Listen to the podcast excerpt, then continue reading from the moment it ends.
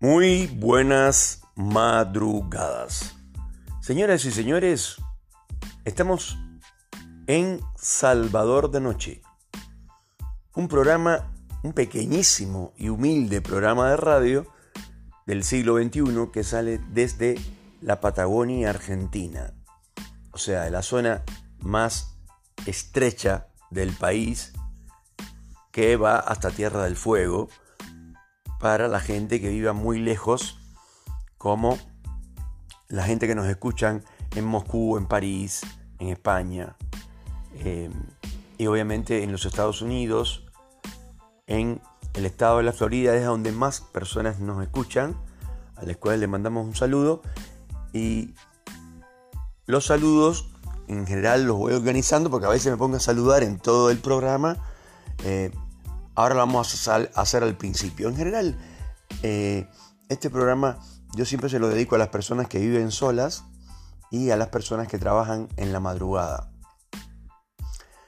siempre me llamó la atención que uno se acuesta a dormir a las 12 de la noche y se despierta a las, no sé, 7 de la mañana para ir a trabajar. Y cuando uno sale a la calle, eh, las panaderías están abiertas, están listas, vendiendo pan, eh, por decir un ejemplo, que siempre pongo el mismo ejemplo, pero...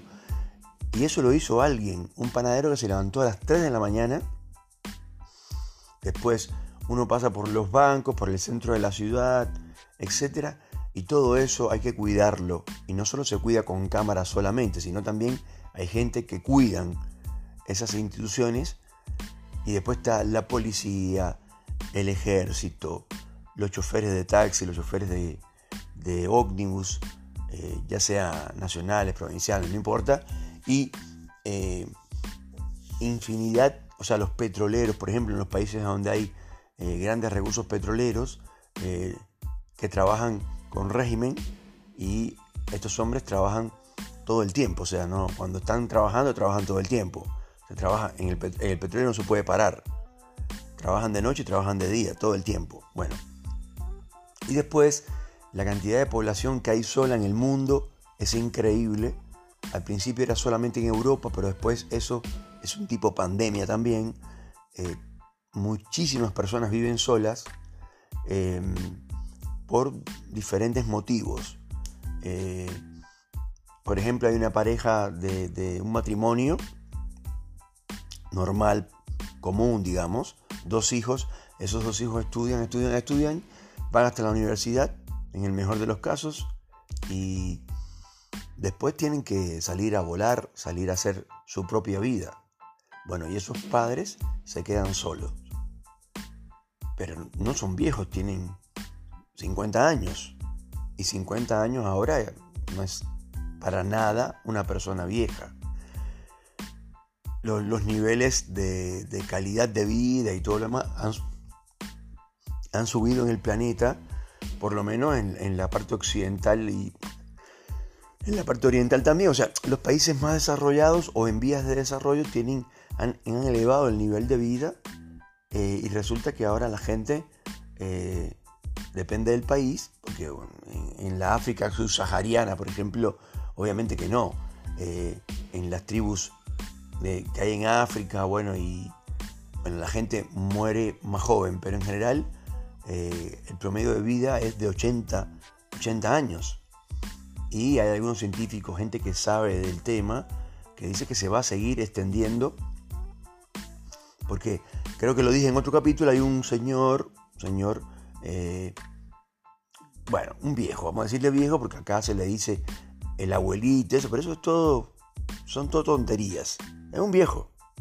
Se puso viejo. Bueno. Em, y el tipo tenía 112 años. Creo que es el hombre. Sí, sí, es el hombre más viejo del mundo en estos, en momentos. No sé si falleció, no, no lo sé. Pero resulta que le preguntaron, y sorprendentemente le preguntaron eh, cómo se sentía.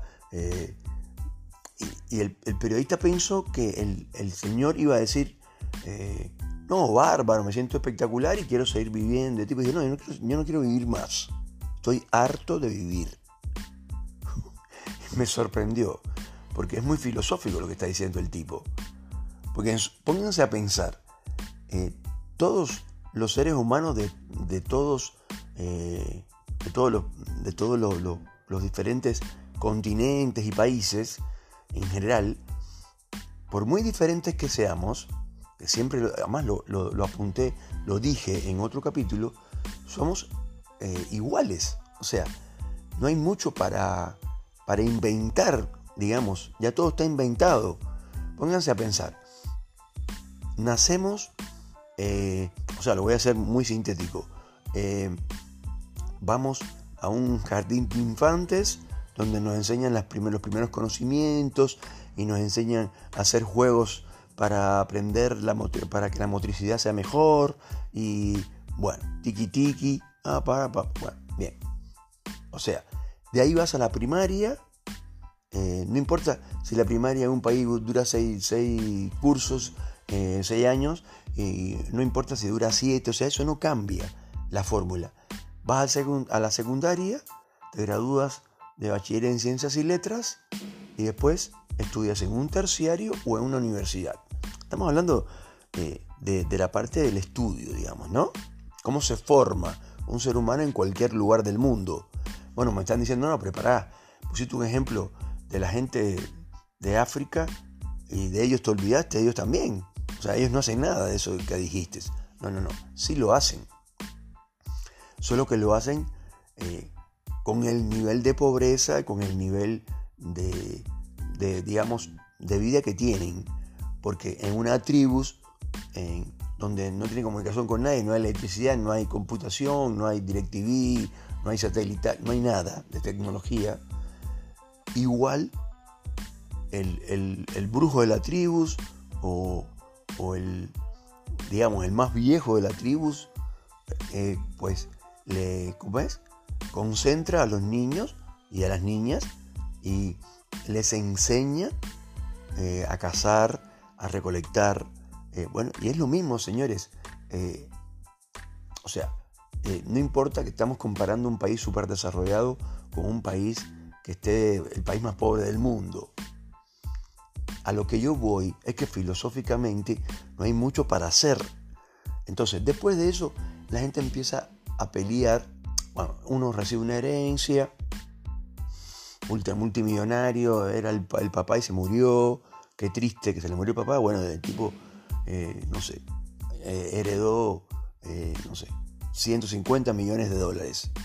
Y bueno, em, es en el mejor de los casos. Todos los demás lo que hacen es, eh, según sus ideales, según sus quimeras, según lo que ellos soñaron y también según su talento, porque puede ser una persona que quiera, que le gusta el teatro y quiere estudiar teatro en una universidad de un país X, no importa, porque nació para ser teatrista, o enfermera, o médico, o ingeniero, o arquitecto, o lo que ustedes quieran. Pero en todos los casos, la gente empieza a buscar su sueño, eh, o sea, lo que, lo que desde, desde chico y joven soñó para sí mismo. Hay gente que tiene cero expectativa y se pasa toda su vida esto, cortando caña de azúcar en algún lugar del mundo o eh, criando pollos o criando cerdos en una granja eh, y no, o sea, con eso está bien, o sea, no, no, no quiere más. O hay algunos que se van a una montaña a vivir en una cabaña apartado totalmente de la civilización, sin tecnología, sin nada, sin televisión, sin nada, porque eso es lo que le gusta y eso fue lo que eligió. Y después están los más comunes que lo que quieren es, o sea, el hijo de vecino, el hombre de a pie, el tipo común que no estudió en la universidad, que terminó su secundario y empezó a trabajar, a buscarse la vida. Y ese tipo, esa, esa, persona, esa mujer, no importa, esto quiere, eh, su sueño es tener una, una casa de dos habitaciones o de tres tener un carro, un automóvil, como quieran llamarle, en, los diferentes lugares donde escuchan el programa. Y, o sea, trabaja en una empresa X y, gana un dinero medio. Entonces, clase media, que es la mayor parte de la gente eh, en los países normales y comunes eh, son, digamos, los que, lo que hacen los normales, para decirlo así. Ahora bien, hay una población mundial muy chiquita que según los cálculos hechos es de 0.1 o 1%, un 1%, que son los ricos, la gente que tiene mucho dinero. Es increíble, dice, no, pero no puedes comparar. Es increíble si comparamos. es, algo que a mí me persigue, porque eh, en realidad la, o sea, la vida ya está prediseñada de antes, no hay mucho. Lo que yo trato de decir es que en general no hay mucho para hacer. Eh, uno puede ir a, no sé, a Dubai a, estar en el Bulhara, en el hotel de 7 estrellas, eh, y estar ahí 15 días. Eh, para estar 15 días en el hotel Bulhara hay que ser millonario. Y hay que tener ganas de gastarte, gastarte tu dinero ahí. Porque es una fortuna lo que cuesta estar ahí por día. Pero yendo más a lo singular, para que entiendan a dónde estoy apuntando, las personas, todas las personas de este mundo hacemos exactamente lo mismo. Estudiamos, nos preparamos, eh, buscamos nuestro sueño, a algunos le va muy bien y se convierten en ricos a otros le va mejor y se convierten en ricos y famosos. Porque a mucha gente le gusta ser famosa. Dicen, a, mí no me, a mí no me interesa ser famoso. A mí no me interesa porque soy muy inhibida, muy inhibido. No me gustan las cámaras, no me gustan los micrófonos. A mí no me gusta. No, está bien. A vos no te gusta, pero hay un gran por ciento de la población que sí le gusta ser ricos y famosos. Y en el fondo eh, la gente común, la gente que, ve programas de televisión, que ve telenovelas o teleseries, eh, lo que quieren, en el fondo, es ser como la gente que uno ve en la televisión. Eh, y la otra pregunta es por qué los hombres ricos y famosos se matan por ser presidentes.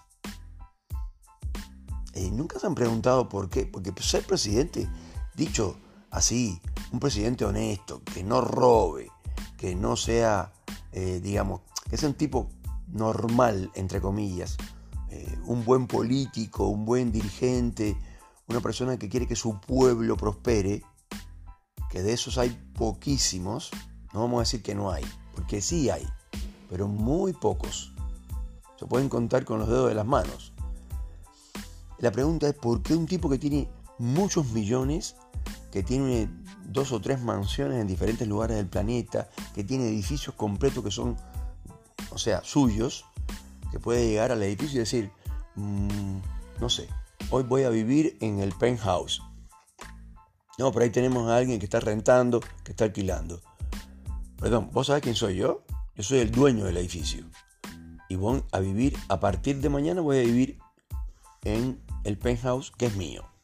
Así que saquen al inquilino, que yo me, mudo eh, mañana. ¿No? Y después, o sea, no hay mucho para hacer, porque entonces ese hombre que es joven, digamos joven, 50, mm, 60 eh, años, eh, que ya tiene esos edificios y esas riquezas de las cuales yo hablaba antes, no tiene muchas opciones más, porque puede tener cinco mujeres, puede, si es homosexual, puede tener un novio, una novia, o sea, eh, o sea, no hay mucho para hacer, ¿eh? No hay mucho que se, ya está todo inventado. Entonces, eh, de pronto te agarra un virus como este que anda por ahí, que, que también le dedica unos cuantos capítulos, y te mata y se acabó la historia. Por eso que la gente que es grande, la gente que es vieja, la gente que tiene 80 años, 70 años, te dicen que la vida es corta. Y digo, ¿cómo es posible que este anciano, que hace 80 años que está viviendo en este planeta, me diga que la vida es corta? 80 años es una eternidad. Sí, está bien, pero para la gente que lo vive, para todos, para todos los seres humanos, en general, nadie se quiere morir y todo el mundo quiere vivir lo mejor que pueda y por ahí hay un término que la gente dice, yo quiero ser feliz. eso sí que es complicado, ¿eh? Porque resulta que por una tontería, acá en Argentina se dice, por una pavada, eh, uno, puede, uno puede ponerse feliz. Porque mi hija estudió en la universidad y se graduó y le dieron un diploma de oro, o sea, un diploma... Yo me pongo feliz. Yo, eso me da una felicidad, pero increíble. Pero, o sea, lo hizo mi hija y yo estoy feliz por eso. O estoy feliz porque yo eh, logré un objetivo que, siempre soñé y lo logré hacer. No sé, cualquier cosa. Mm, estudié algo o, o, hice, o inventé algo, un tipo que es inventor, que tiene científico, inventé una vacuna, me siento feliz. Pero lo que pasa es que la felicidad no es eterna, como lo demás. Aparece en momentos de la vida únicamente y luego desaparece. Me enamoré de una muchacha X y estoy feliz porque le dije qué linda que eres y ella me dijo vos también sos lindo. Y entonces no me lo puedo creer que semejante mujer tan hermosa me, me mire y me diga eso y yo me siento feliz. Pero, de nuevo, volvemos a lo mismo, porque la felicidad solamente aparece y desaparece. Hay gente que, que piensa que la felicidad es algo que otro considera que no, que no es para nada, que es un desastre.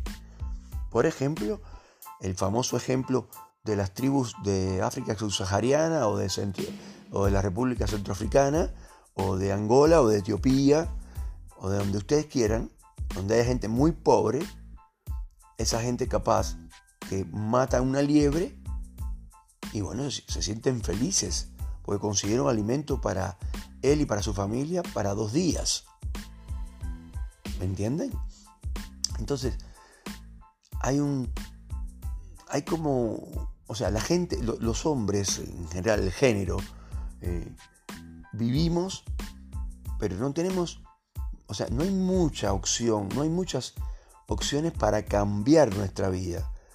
¿Te quieres ir en una nave a Marte? ¿Eso te parece que cambia la vida?